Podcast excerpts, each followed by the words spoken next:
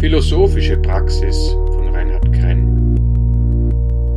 Einladungstext zum philosophischen Spaziergang im November 2022. Liebe SeefahrerInnen des Geistes. Fast niemand reist gern mit dem Pöbel. In früheren Zeiten war es der Adel und in der modernen Massengesellschaft sind es die stolzen Leistungsträger, die auf Distanz zum gemeinen Volk achten. Den Abstandsregeln in Zeiten der Pandemie folgt die Distinktion nach unten, wenn das Inflationsgespenst umgeht und man eine Abstiegsgefahr wittert.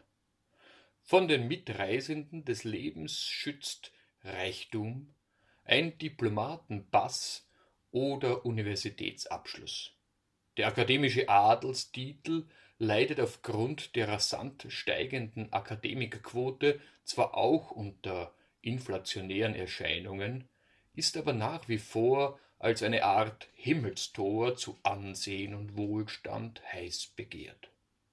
Und der Begleiter der Begierde ist der Betrug. Plagiatsjäger haben Hochsaison und fast im Monatstakt erlegen sie einen politisch oder gesellschaftlich Prominenten, indem sie ihm geistigen Diebstahl bei seiner Abschlussarbeit nachweisen.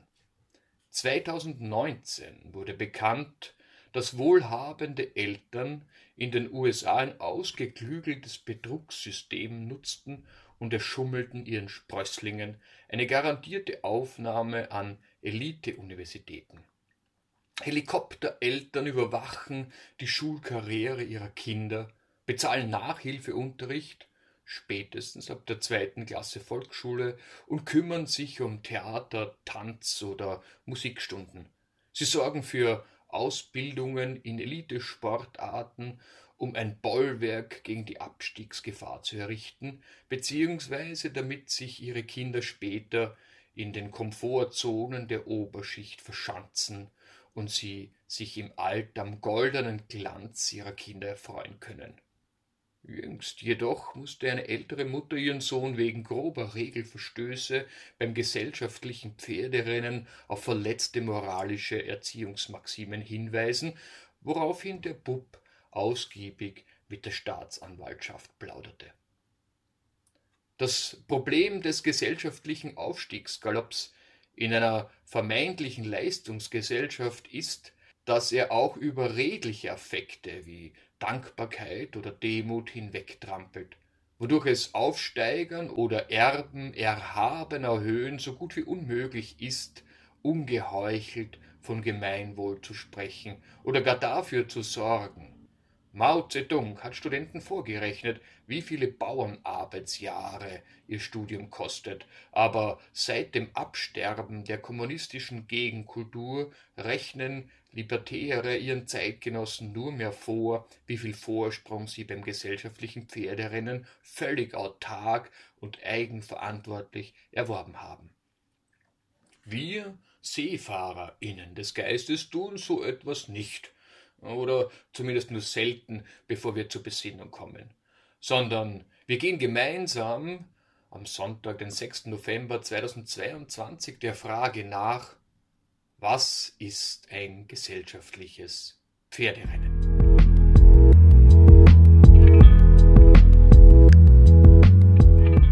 Protokoll des philosophischen Spaziergangs vom November 2022 zum Thema was ist ein gesellschaftliches Pferderennen?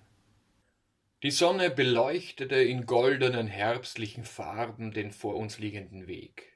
Auf ihm wollten wir der Gestalt des gesellschaftlichen Pferderennens begegnen und somit das Phänomen des zwischenmenschlichen Wettbewerbs um die besten Plätze an der Sonne tüchtiger verstehen.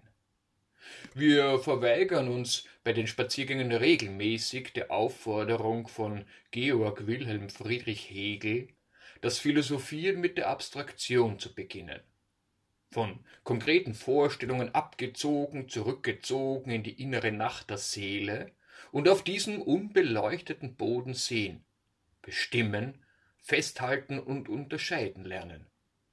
Wir abstrahieren jedoch nicht, wir sehen von den konkreten Erfahrungen nicht ab, sondern suchen auf unserem ersten Wegabschnitt nach einem konkreten, lebendigen Beispiel.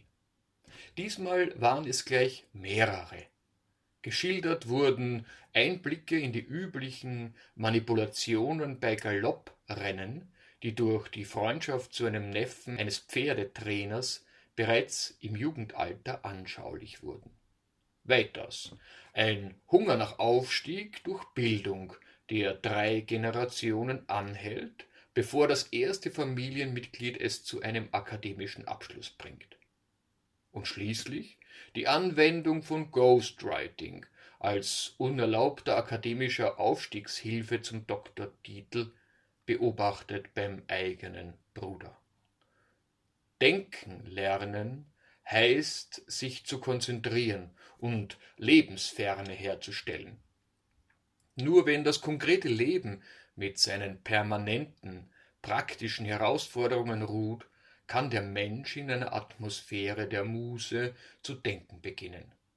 Daher müssen wir die leuchtenden Beispiele während unseres philosophischen Spaziergangs allmählich abdunkeln, damit wir in die nächtliche Sphäre der Abstraktion gelangen, in der dann die von Hegel geforderte Arbeit am Begriff stattfinden kann. So haben wir zunächst bemerkt, dass es unterschiedliche Arten von gesellschaftlichen Pferderennen gibt. Das elementarste ist das Überlebenswettrennen. Um sich im Sein halten zu können, müssen wir die kontinuierliche Zufuhr an existenziell notwendigen Gütern sicherstellen. Dafür steht uns auf den unterschiedlichen Entwicklungsstufen unterschiedliche Möglichkeiten zur Verfügung. Als Baby reduziert sich unsere Überlebenskönnerschaft auf liebliches Aussehen und das Vermögen zu schreien. Wenn es gut vorangeht, erwerben wir später weitere Fähigkeiten hinzu, wie zum Beispiel berufliche, die von anderen gebraucht werden und unser Überleben ermöglichen. Aber wie schon am Beginn unseres Lebens ist die Wirkung des eigenen Vermögens abhängig von den Mitmenschen. Werden wir in eine abgestumpfte, betäubte Familie geboren, wird der Erfolg des Babyschemas und Geschreis häufig ausbleiben. Ein beharrlich entwickeltes Talent zur Freskenmalerei, vielleicht sogar bis hin zu einer Kunstfertigkeit, wird dieser Tage deutlich weniger nachgefragt als zu Zeiten Michelangelos, und ihre moderne Form des Besprühens von Wänden wird derzeit eher bestraft als belohnt. Geschmack und Mode ändern sich mitunter rasch. Als Bestimmer kann man diesem menschlichen Hang zur Neophilie, also der Zuneigung zum Neuen, etwas entgegensetzen und jener Kulturtechnik den Vorrang einräumen, von der man am meisten profitiert. Der schöne Ausdruck Bestimmer fiel uns zu, nachdem ein Teilnehmer erzählte, dass seine Kinder bald nach dem Bestimmer fragten, wenn sie an neuen Orten mit fremden Menschen angekommen waren. Kinder als deutlich abhängigere Wesen im Vergleich zu den meisten Erwachsenen brauchen Orientierung wie einen Bissen Brot, weshalb viele von ihnen bald ein grandioses Gespür für Machtverhältnisse entwickeln. Ein Platz im Vorderfeld des gesellschaftlichen Pferderennens um die Deutungshoheit kommt mit der Aussicht auf komfortablen Windschutz gegenüber den Sturmböen des Geschmacks und der Mode daher. Somit herrscht um die Plätze von höherrangigen politischen, wirtschaftlichen, religiösen, künstlerischen oder wissenschaftlichen Positionen ein großes Gedränge. Es gibt auch ein Pferderennen der etwas anderen Art, dessen Zieleinlauf in transzendentalen Gefilden liegt. Frühchristen, die sich in den römischen Arenen hingebungsvoll kreuzigen, verbrennen oder von Löwen fressen ließen, und islamische Selbstmordattentäter zählen hier zum Favoritenkreis. Mogeln und Tricksen ist bei dieser Form des Rennens nahezu unmöglich, weil es ja nicht die fälschungsanfälligen Mitmenschen sind, die über die Leistungen Urteil fällen, sondern Gott selbst. Übrigens, HistorikerInnen oder Nachfahren, die menschliche Leistungen beim gesellschaftlichen Pferderennen posthum beurteilen, lassen sich ebenso seltener überrumpeln als die Zeitgenossen. Und so manches Reiterstandbild wurde in jüngster Zeit demontiert. All den erwähnten Rennveranstaltungen gemeinsam ist das Schielen der TeilnehmerInnen auf Endzweck und Nutzen. Sie reiten, reiten und reiten, mit festem Blick auf Gegner und Ziel. Den Siegern gebührt alles, den Verlierern nur Spott, Mitleid oder Ratschläge. Dies ist die zeitgemäße neoliberale Form des gesellschaftlichen Pferderennens. An den Veranstaltungsorten entstehen tiefe Gräben, die Sieger von Verlierern trennen. Die Sieger von heute wissen, dass sie auch morgen und übermorgen schneller sein müssen als die schnellsten Verlierer. Die meisten Verlierer haben bislang akzeptiert, dass es bei den kommenden Gelegenheiten darum geht, schneller zu reiten als die langsamsten Sieger. In letzter Zeit jedoch haben die Abgehängten und Überrundeten entdeckt, wie man die neoliberalen Rennstatuten zum Wanken bringen kann.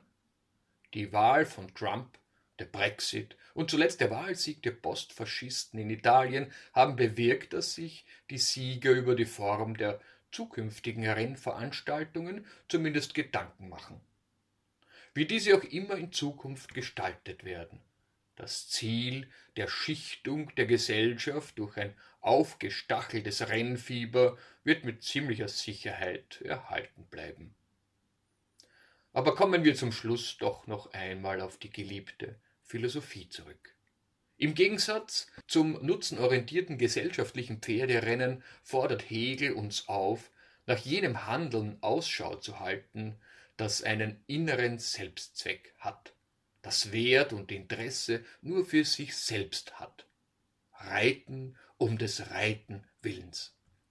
Das ist offensichtlich eine Art olympisches Dabeisein wollen, von dem Hegel meint, dass es inneren Halt und Fassung, Besonnenheit und Wachheit des Geistes erzeugt.